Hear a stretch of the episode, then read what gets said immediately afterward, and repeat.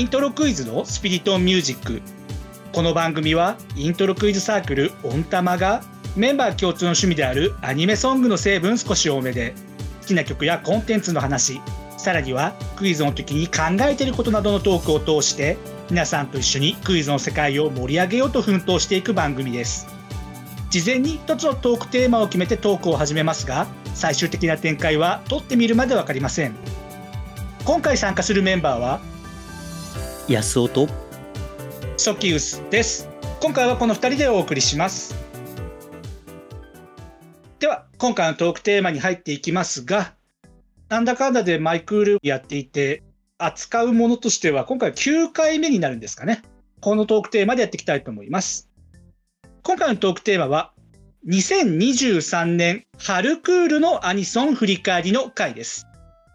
9回目で扱うクールとしては実は10クール目の今回の振り返り。じゃあ、まあ、いつも通り安尾くんに何か聞いていこうかなと思うんですけど、はい。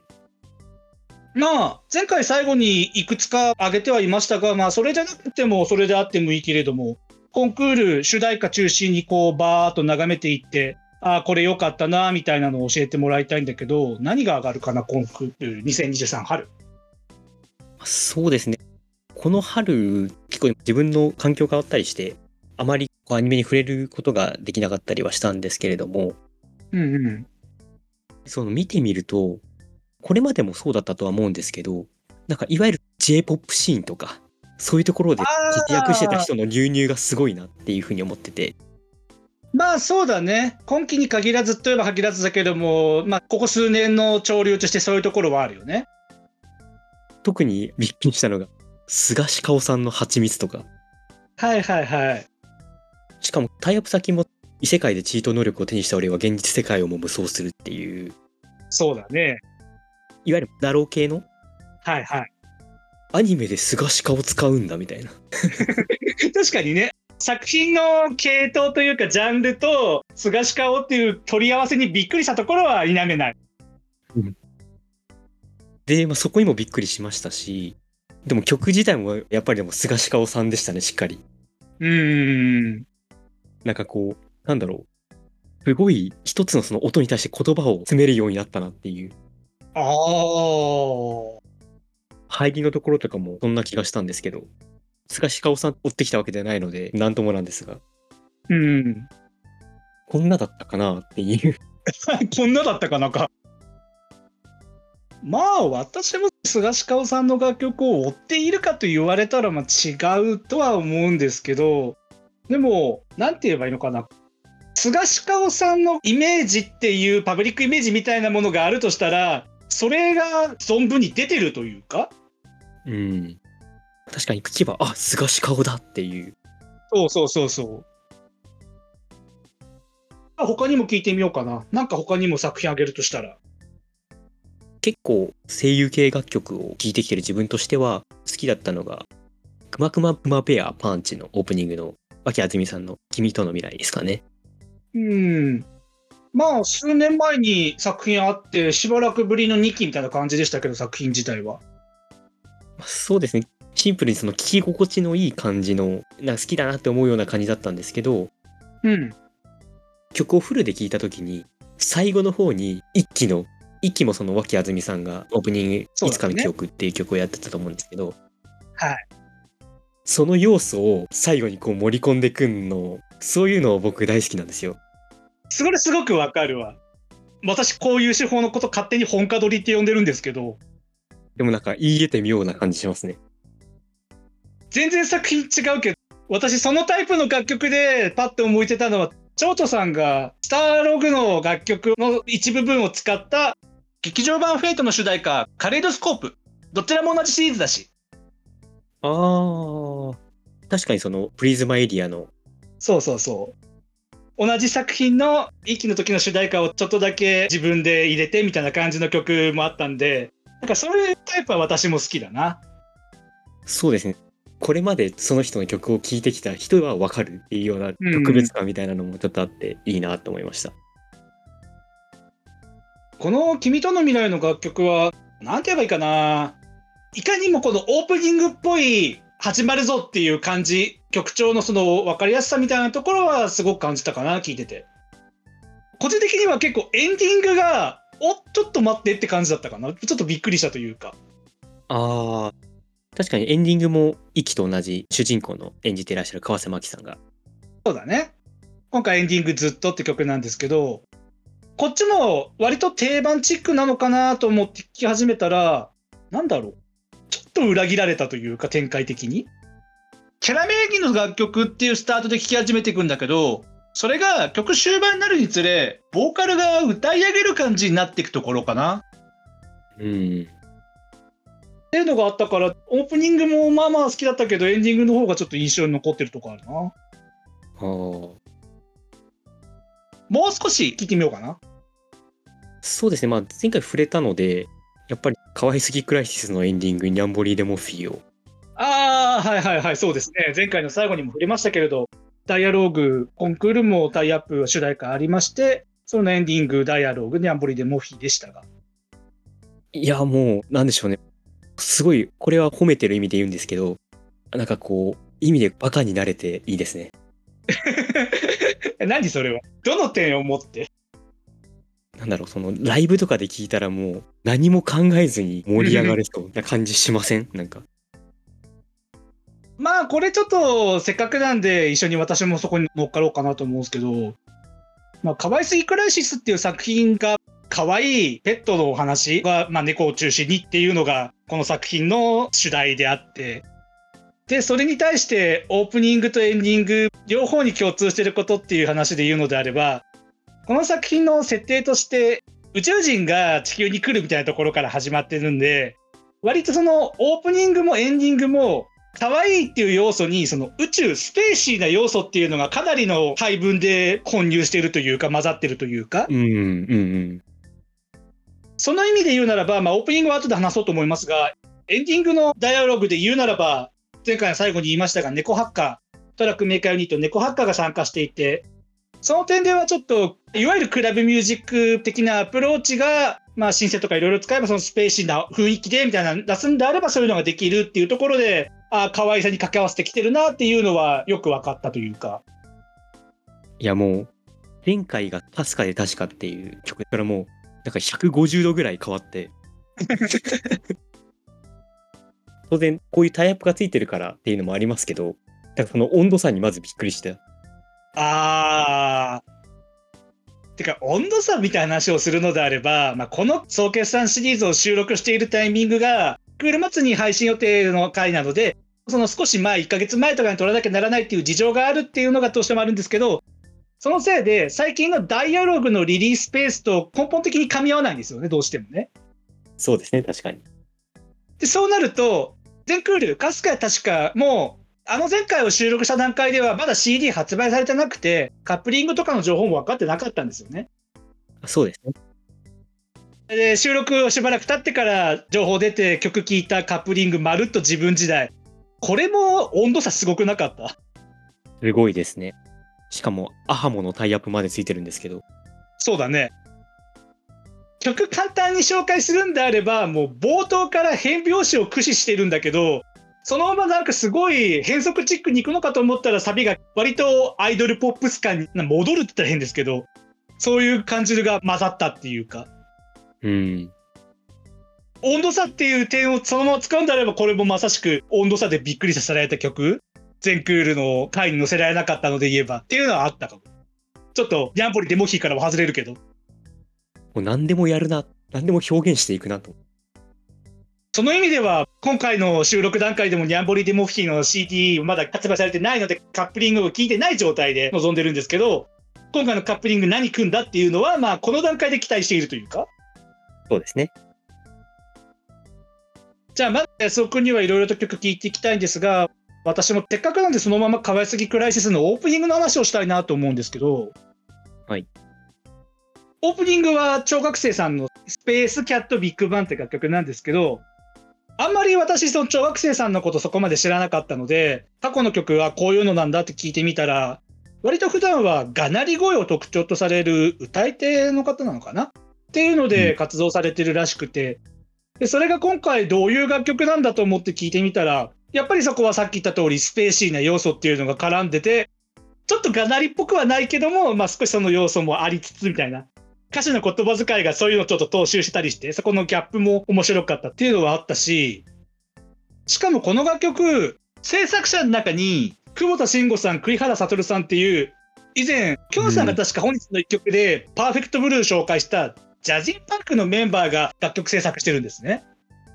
もうすごいなんか J-POP の文脈でしか見なかったジャジンパークという名前をここで見るとはと。だね。最近だとジャジンパークは、あ、ウブラブとかやってたね、確か。久保田さんが。そうですかね。なにわ男子の。うん、あとは、家入レオさん、もし君を許せたらとか。あの辺をやってるっていうイメージが私にはあるんだけど、そのジャジンパークが関わってるアニソンか、しかもコンクール、同じクールに須田圭奈さんのメロのアレンジ、実は久保田さんを担当してたりして。うん。そういう意味では、事前情報多少あったエンディングダイアログ以上のインパクトが私にはあったなっていうのがありました。そうだな、今回もまあ前回のクールよりかは主題歌の候補曲数少ないですが、その中で、うわ、どれにしようかな、どれにしようかなって、だいたい130曲ぐらいあるのかな、コンクール。それで、まあ、いろいろ悩んだんですけど、どうにか30曲ぐらいに絞って、そっからまた12、3曲ぐらいに絞った感じでやってきたんですけど、今回も。はい。せっかくなんで、このままいくつか紹介したいのは、まあ、強いて根気の中で私の中の一番好きをあげるのであれば、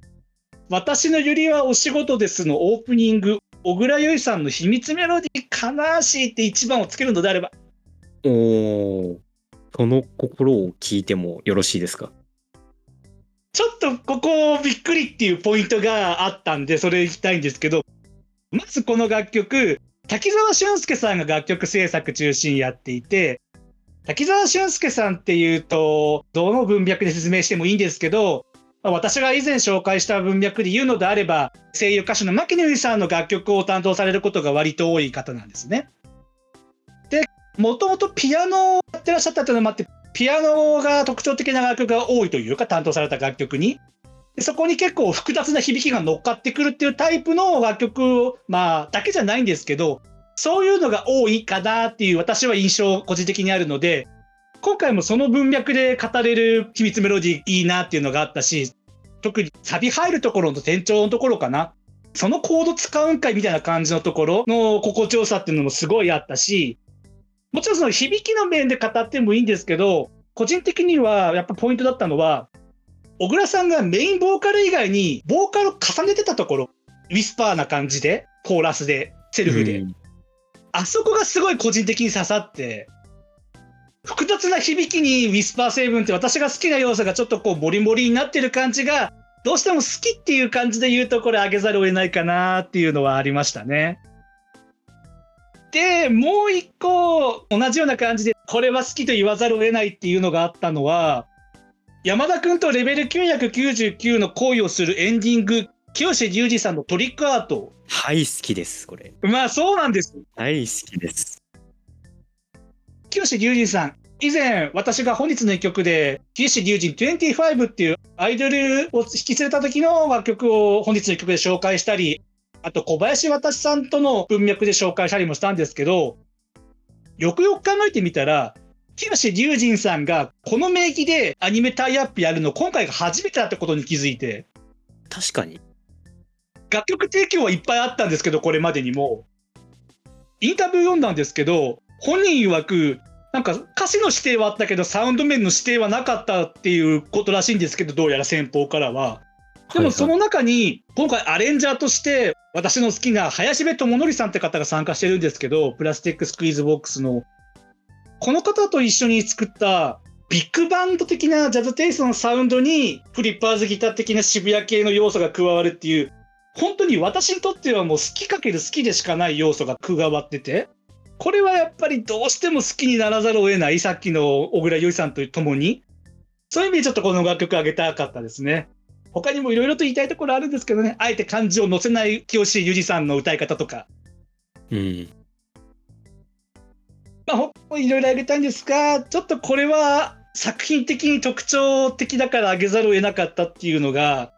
魔法少女マジカルデストロイヤーズの一軍。うん。オープニング、あいみさんのマジカルデストロイヤ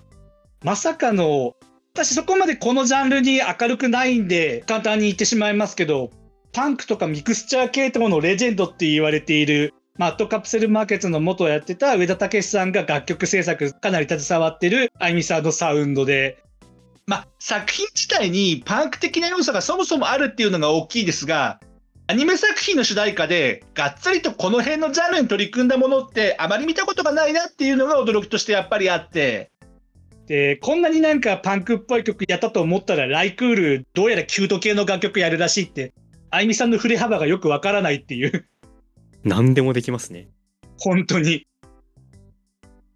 で、特にちょっと今回言及したかったのは、エンディング、ザ・サーティーストレイラー、ゴスペリオン・インナ・クラシック・ラブ。おおはい。橋場銀さんのソロプロジェクトなんですけど、橋場銀さんっていう名前、あそこ知ってる？私は初めましてですね。これ言うともしかしたらアニメソング好きな方はあれかってなると思うんですけど、この方、この名義じゃなくて、銀っていう名義で、ポップテピピックの作品の劇版とか楽曲やってるんですよ。なるほど。ポッピパピデーとかあの辺。あの銀さんですか？どうやらそうらしいですね。へえ。で、それが、まあなんか本人のインタビュー読む限りでは、今までこう J-POP 的なシーンに割と職業作家的な感じで参加してたけども、ちょっとやっぱり自分のやりたいことを出す場としてこのソロプロジェクト始めたみたいなことをおっしゃってて、でそのやってることがノスタルジックでドリーミーな感じの曲調にちょっとノイズを乗せるみたいな感じのこの表現の仕方ちょっとなんか現実っぽくない表現っていうか、まあ、ある種イフだよね、オタクの。それをオープニングでああいう表現したと思ったらエンディングはもうちょっと反現実みたいな感じのその J-POP のある種の反発みたいなそのやり方と私の好みが結構かぶさったなっていうところがあってこの楽曲も好きですね。とまあ私もいろいろと紹介した役まだあるんですがまだまだ安尾くんにも聞いてみたいなってことで安尾くんにもう一回振ってみたいんだけどどうだろう？他に安尾くんあげるとしたら？そうですね。まあ、トライセールもあるので、カレーワンタンに触れておきたいと思います。そうですね。異世界ワンタンキル姉さんのオープニングでした。これ、まあもう、もうライブ映えるよなだよっていう、ね。なんかある種ライブ映え特化というか、こう、愛の手だったりとか、そうそうそう。なんならもう、オープニングもちょっと踊ってるような。そうだね。で、まあ、エンディングの無給プラトニックもなかなかいいなと思ってて、どの辺が安尾くん好きだった感じかな？自分あんまり聞かないですけど、なんかこう、女編の怪しい感じ？はいはいはい。何の音なのかな？そのなんか、結構低めの音が入るところがあると思うんですよ。だからそういうところがすごいなんか頭に残って、ああ、確かに頭に残るやすさっていうのはこの楽曲高かったのでわかる。うん、まあ、なんでこんな頭に残ってるんだろうなっていうぐらいな感じなんですけど。あしかも、このバリスも VTuber ですかね？バーチャルシンガーのユニットで、まあ私個人的にその新世界レコードというレーベルは、俺様の2人がレーベルとして所属してたっていうのもあって、ちょっとなんとなく認識度合いは強いというか、まあこの辺にカフさんとかあの辺が関わってる。そうですよね。しかもこれも作詞ポンさんですもんね。そうだね、そうそうそう。まあ、これに限らずですけど、結構 VTuber が歌うっていうケースも結構増えてきているなと思うので、こんなに頭に残るような曲があるっていうことは、他にももっと自分が触れられてないいい曲があるのではっていうような、新規開拓したくなるようなちょっときっかけでしたね。うん。まあ、ライクールも、いわゆるまあバーチャル YouTuber の方の歌手活動してる時の楽曲みたいなのは何曲かあったりするし、うん。他はどうだろう？なんか聞いてみたいな。あそうですね。結構まあ、好きっていうところでは、エドマエルフのキエンロマンスとかですかね。ああ、そうか。私もここは上げてましたね。候補に入れてました。安尾君的にはどの辺が良かった？やっぱり和が好きなんですよ。はいはいはいはい。この楽曲、作詞作曲が和ぬかさんって文字通り名前の通り和のサウンドを結構入れてくることが特徴で、それにアレンジの百回オートさん、まあ、ずっと前の楽曲とかもやってらっしゃる方が乗っかってきてみたいなところだね。七尾あかりさんもこれまでいろいろこうアニメの曲をやられてきてたとは思うんですけど、そうだね。でそこで聴いてくる中であ輪が乗っかってきたよとうーん。まあ、リズム、下支えするものがあるから結構乗りやすいっていうのもあるしね。うんそうですね江戸前エルフはね、私もオープニング、エンディング両方入れてましたね。あそうですね踊る光もなかなかリラックスして聴けるそうそう。前回の最後に私ちょっと上げましたが、なんだろうね。コーディー・リーの楽曲の結構大きなところに生活感みたいなのがよく見えてくるというか。あー確かにその江戸前エルフも結構地元密着というかうん、月島のっていう舞台作品ですけど。そういうところだとめちゃくちゃ合ってますよねこの生活感、日常の温度感が私はすごい好きだな。うんこの江戸前エルフ自体が日常とか生活感があるんだけど設定にエルフが入り込んでるその微妙な非日常感って私はすごい好みなのでどうしてもその作品補正が若干入ってるところもある。あのじゃあ安尾君も他になんかまだ上げてない作品今のうち言っておきたいのあればもう少し聞いてみようかな。あそうですねあとは事情を知らない転校生がぐいぐい来るのエンディングの方ですかね心ね心ねこれはねなかなか私も上位ですね。やっぱピアノ好きなんだなって思いましたうんうんうんうん。コミ様はコミッションですの光のうちとかもありましたけどはいありましたね。しかもなんかこう音の高さというかうん。好きな感じの高さなんですよ。この好きな心の感じの高さ。光のうちはもうちょっとなんでしょう。高いというか明るいイメージがあったんですけど。うんうんわかるわかる。心の絵ってちょっとなんか闇感じません？わかるな。なんかそういうの好きなんですよ。心根のなんだろうサビあたりのっていうのかな。ちょっと言語が難しいんですけどこの心ね担当してる一人の楽曲で割と多くアレンジに入っているのが網森翔平さんっていうまあ強いて言語化するのであれば現代音楽的な音楽をよくやられる方がアレンジに携わってて私もパタミュージックって曲すごい好きなんですけど怪しい感じというかなんか耳に一瞬残るあれみたいなところはなんかそういうところがあるのかなって私はちょっと勝手に思ったな聞いてて。うんまあいろんな曲他にも聴いてみたいですが私もまあ少しあと何曲か行ってそろそろ時間もみたいなところがあるのでいくつか行ってきたいんですけどまず上げときたかったのは「まほ嫁シーズン2」の楽曲両方かな。あフライングドッグのまあこれも前回最後言いましたがフライングドッグの文脈でオープニング、ジュンナさんのディア、エンディング、エッダさんの無伴奏なんですけど、私としては一作目の方のヒア、ジュンナさんのヒアの楽曲と比較するのであれば、今回は作品が少し話が進んだっていうのもあって、心境的なこの広がりみたいなのを感じたと言えばいいのかな。ちょっと抽象的な表現ですけど。うん割とヒアはなんかソリッドな印象を私は持ったので、入りもそうですか、たった一つたった一つのみたいな。かそれと比べるのであれば、今回のディアは割と広がりを感じたというか、なんか和らいだと言えばいいのかな？まあ、広がりっていう意味だと、まあ、その主人公の世界の広がりというかそうそうそうそう。でそんな感じでエンディングも好きだったし、あとは、やっぱこの素晴らしい世界に爆炎を両方良かったんですけど、特にエンディングかな。あジャンプ。なんかチル感がすごいっすよねこれもね、正直音楽に驚いてマジで。っていうのも、これまでのこのスマシリーズ1期2期、エンディングだけの話をするのであれば、ハンバート・ハンバートっていうユニットが関わったんですね、どちらとも。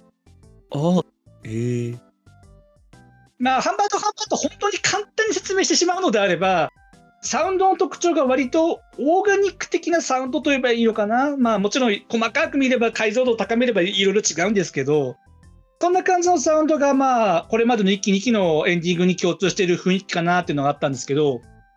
今回はイエイエさんっていうシンガーソングライターの方が制作に携わってて、個人的にウォンクとかジンジャールートとかっていうところと関わりがあ全然これまで名前存じ上げなかったんですけど、今回で名前知って、あ、これ聞いてみようって、すごく高まっているというか、個人的にも。うんなんか、最初この時、あれこれ、本人名義の曲なのか？特に豊崎さんのっていう印象を抱いて。確かになんかわかりますね。そう言われて自分もあーってなりました今。ちょっと抜いた感じと言えばいいのかな？力を入れすぎない感じ？脱力してうんうん、そうそうそう。インタビュー読んだらどうやら豊崎さん指示でキャラ入れすぎなくていいって言われてたらしいんですけど、どうしてもキャラが入っちゃったみたいなことなんか語ってらっしゃって、あ確かにその微妙な塩梅分かるわって思って聞いてて。キャラ入れすぎてないけどどうしても入ってるっていうこの感じうん。ぜひエンディングアニメーションとともに聞いていただきたいなって感じだな、私は。確かに。あれさらに良さを増幅させてる感じしますね。そうでしょわかるでしょわかります、すごい。もちろん、まちこさんのオープニングステイフリーも、個人的に好きな作家さんである水口博司さんが参加していて、ちょっとこれまでと違う、かけ上がらない感じのこのスバのオープニングっていうのもいいななんていうところも言及したかったり、うん。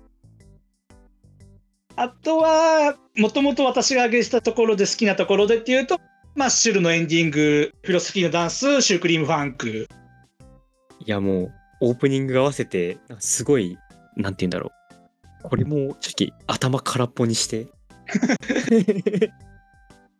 こうなんか音というか、曲に溺れたい感じがするオープニングエンディングだと思います。うん。もともと彼女たちがやっていたファンクっていう大きなキーワードを携えてるけど、でも作品、ただこの作品すごいなと思ったのは、元の曲の振り付け普通に入れてんのね、エンディング映像に。へえ。エンディング映像、キャラ踊ってるじゃないですか。あれ、元曲の振りなんですよ、入ってんの。フィロノスの方が元祖なんですね、あれ。そうそうそう。今回のために作った楽曲で、その振り付けをアニメ本編が採用したっていう。すごいなんか、恋ダンスのような。そうそう、なもう本当いい関係が こんな形でできているっていう。へえ。あとはちょっともうスパスパ言う感じになっちゃいますかね。君は放課後インソムニアオープニング、 aikoさんいつ会えたら、ああ、いいですね。もう、ザ・ aikoが。そう、このね、なんていうのかな、読み応えのある物語読み終えた感じぐらいのスッと入ってくるっていうか、うん、割と曲構造ははっきりしたものなんだけど、ちょっとマンネリしないようなワンコーラス目とツーコーラス目でメロディー違ったりみたいなところがあるところとか、それとちょっと対比させるのであれば、彼女が公爵邸に行った理由エンディング、セラさんの Always and Forever、さすがに壮大すぎませんかという。確かに。あれ、テレビサイズでも十分壮大なんですけど、フルで聞くと、落ちサビのところ、なんか超大作映画のエンディングかみたいな4時間くらいある。なんかすごい、タイタニックを思いましたね。そう、なんかすごいそれはわかる。4時間くらいある映画の最後にかかるレベルの楽器の音の壮大さというか重厚さというか、びっくりしちゃって聞いてて。マイハートウィルゴーンかと思うぐらい。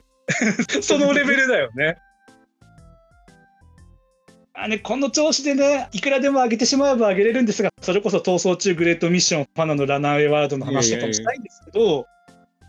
すごいですよ。もうこんだけ出てるのに、すごい話題になったアイドル出てないんですよ。それですね。私、それ最後にちょっと素敵に言おうかなと思ったんですけど、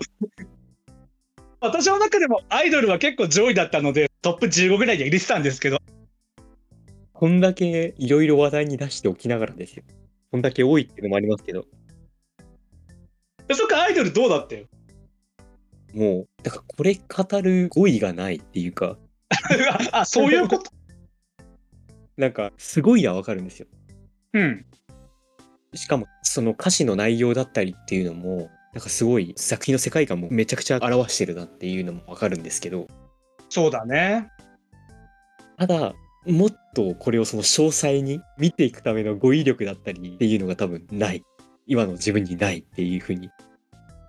確かに、あの楽曲は、まあ、多分世の中にもうすでにいろいろなレビューとかいっぱい出てると思うので、本当にそういうところを知りたい方はそちらを見ていただければ早いんですが、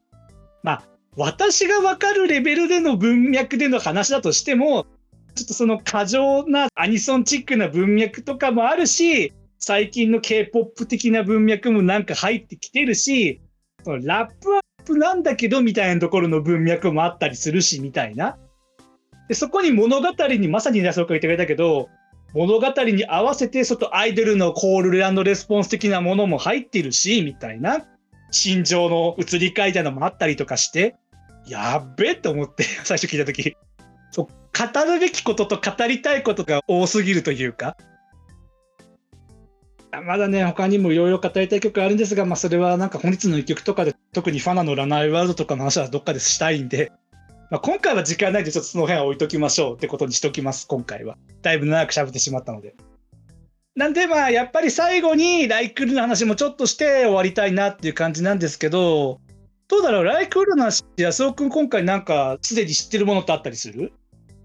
まあ、そうですね。まず、彼女お借りしますの新シリーズがあって、まあ、そこにミュージックレイのはるかさんですね。そうですね。しかも、ペギスの北沢優穂さんが、うんうんうん。今回もそのグラデーションでカナブーンとやってますけども、はい。その北沢優穂さん提供の楽曲でオープニングをやるっていう風に聞いてて、まずそれがちょっと楽しみだなっていう。うん。割とライクールの続編ものも結構一期とか前作品から引き続きっていうパターンがまあまあ多かったな、印象としては。あその続くものっていうのもありますし、まだ詳細に情報はないんですけど、スマイルプリンセス、プラオレッカに出たユニットなんですけど、ありましたね。それがライアーライアーですかね？のエンディングをスマイルプリンセスがやると、確かにね、マジかって思ったけど。まあしかも背後にモナカがついているので、そうですね。どういうので来るんだろうなっていうふうにちょっと思ってますね。うーん。続きものっていうところで私が挙げときたいのは、まあこれは一期の時も特にこの2人がかなり注目してた作品で、死神坊ちゃんとクロメイドの続編がライクールあるんですけど、ありますね。やっぱり一期の曲たちがすごく良かったので、ちょっと2期も期待しちゃうなっていうのもあります。個人的にはエンディング、私が以前の回で挙げた、那須尾さんが担当されることになって、おお。しかも那須尾さん、ライクールダブルタイプなんですよね。聖者無双の作品のオープニングで、しかもアニサマにも参戦が決定しましたし。そうですね、アニメロサマーライブ、なんかすごいというか、トントン来てるなっていうのを、前回、那須尾さんの紹介した時に思ってもみなかったレベルでの躍進っていうか、凄さなので。で、同じく続きものだと、これは私がひたすらフライングドッグの文脈で言っていた、シュガーアップルフェアリーテイル今度は東山奈央さん。がエンディングですね。で、オープニングがオーディションで、この楽曲でフライングドッグからのデビューをする中島怜さんがサプライズって楽曲でオープニング担当するんですけど、またフライングドッグが新しい物語を始めてきたなっていう。あと続きものでびっくりしたのは、正宗君のリベンジ Rかな？オープニング大橋彩香さん、プリーズプリーズ。作詞作曲されてるのが、金田岡島さんっていう、三浦大知さんのエキサイトとかやった方ですね。ええあとは K-POP 的に BTS とかその辺の TWICE とかの楽曲もちょっとやってる方なんですけど、その方が大橋彩香さんの楽曲を担当するらしくて。ほんといろいろやりますね。で、一応一作目がまあまあ前になりますが、わがままミラーハートっていう楽曲があってのこれなので、どんな楽曲なのかなっていうのをちょっと期待はしてますね。あとなんかクリエイター目線で言うと、好きな子がメガネを忘れた。はいはいはい。オープニングが今回、いわゆるネット界隈の歌い手として活動されてたつりさんっていう方のようなのです。レコニーナと堀江翔太っていう。なんかそうらしいですね。見ました。あこの組み合わせは確かなかったこともなかったような気がするんですけど、確かにそれはびっくりしほそこなんだ。それで言うなら私勝手にペンギンリサーチっていうバンドの文脈でつなげちゃいますけど物語の続編のやつがオープニングもエンディングも神田ジョンさん入っているっていう神田ジョーさん入ってるんですか？でエンディングは以前も紹介したアルバム「ウェイバー」の大木康介神田ジョンのゴールデンコンビ田所敦さんが歌う「プライベートルーム」っていういやー、最近このコンビ多いですね。なかなかやっぱりライクールームも結構気になる情報は入ってますね。私は笹野マリーさんの楽曲好きなんで、白聖女と黒牧師エンディングとコシエスターもちょっと気になってますし、堀宮の続編も思いの丈がやるとか、いろいろと気になる情報はちょこちょこありますが、そうなんですよ。思いの丈って思いましたもん。またここはまたライクール楽しみなものが増えたなっていう感じがありますね。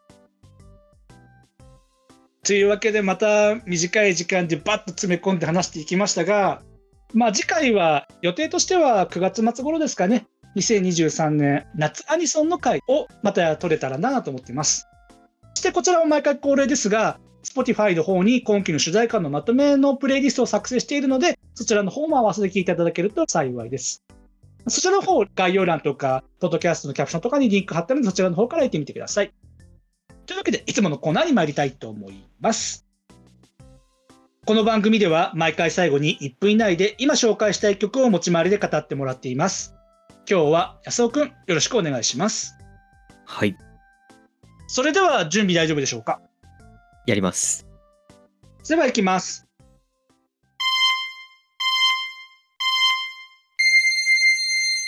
今回私が紹介したい楽曲は、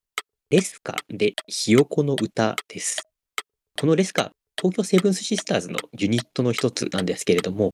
今日の一曲のコーナーでは、ミツバチっていう楽曲、田淵智也さんの文脈で紹介したと思うんですけれども、実はですね、このミツバチのカップリングがひよこの歌ということになってます。で、曲調自体もかなり自分の好みの楽曲ではあったんですけども、この曲はその曲全体のストーリーに注目して聴いてもらいたいなと思ってます。ま、内容的には一人の OL が一歩踏み出そうとしているような姿が、まあ、その全体を通して描かれているんですけれども、どこかこう社会人としてさていく自分と重なるような場面があったりして、そういうところで共感ができる楽曲だなと思ってます。で、やっぱりそのレスカのライブに行ったことがきっかけで、このひよこの歌ハマったこともあったので、ちょっと紹介したいなと思って持ってきました。ぜひ聴いてみてください。おお、以前紹介したミツバチのカップリングですか？そうですね。レスカのライブに行く機会がありまして、で、それきっかけで、まあ、ミツバチ以外の楽曲も聴いてはいたんですけども、その中でめちゃくちゃいい曲やんっていうのを。おそう、安尾くんが以前ね、ミツバチ紹介してくれたから、とりあえずミツバチもなんとなく聞いてみて、こんな感じの楽曲かっていうのは私にもあったんですが、社会人、なるほどね。そういう感じの楽曲なのね。このユニットが女子高生のアイドルなんですけど、うん、そうだね。ここに出てくるのは20代の OL なんですよね。まあそうだよね。ちょっと設定的に言うのであれば。しかも歌詞の中でも20代はもうすぐ終わるみたいな感じの歌詞も出てきますし、こういう内容の曲をこの子たちが歌うのかっていうギャップもあり。うーん。というわけで今回は以前紹介したミツバチと投資でも聴いていただきたいレスカ東京セブンシスターズの楽曲でした。ではエンディングです。この番組は水曜日と土曜日で新しいエピソードを YouTube、Spotify、Apple Podcast、Google Podcast で配信しています。概要欄にはその回で話題に上がった曲の中で Spotify で解禁しているものをまとめたリストへのリンクを貼っています。そして各種ポッドキャスト媒体ではその回に関する簡単な振り返りや参考にした資料などを掲載しています。また YouTube や Twitter でのハッシュタグスピリトンミュージックなどで皆様のコメントをお待ちしています。最後にもしこの番組が面白いなと思ってくださいましたら YouTube のチャンネル登録や高評価ボタン Twitter のフォローサブスクリプション登録などしていただけると幸いです。それではまた次回お会いしましょう。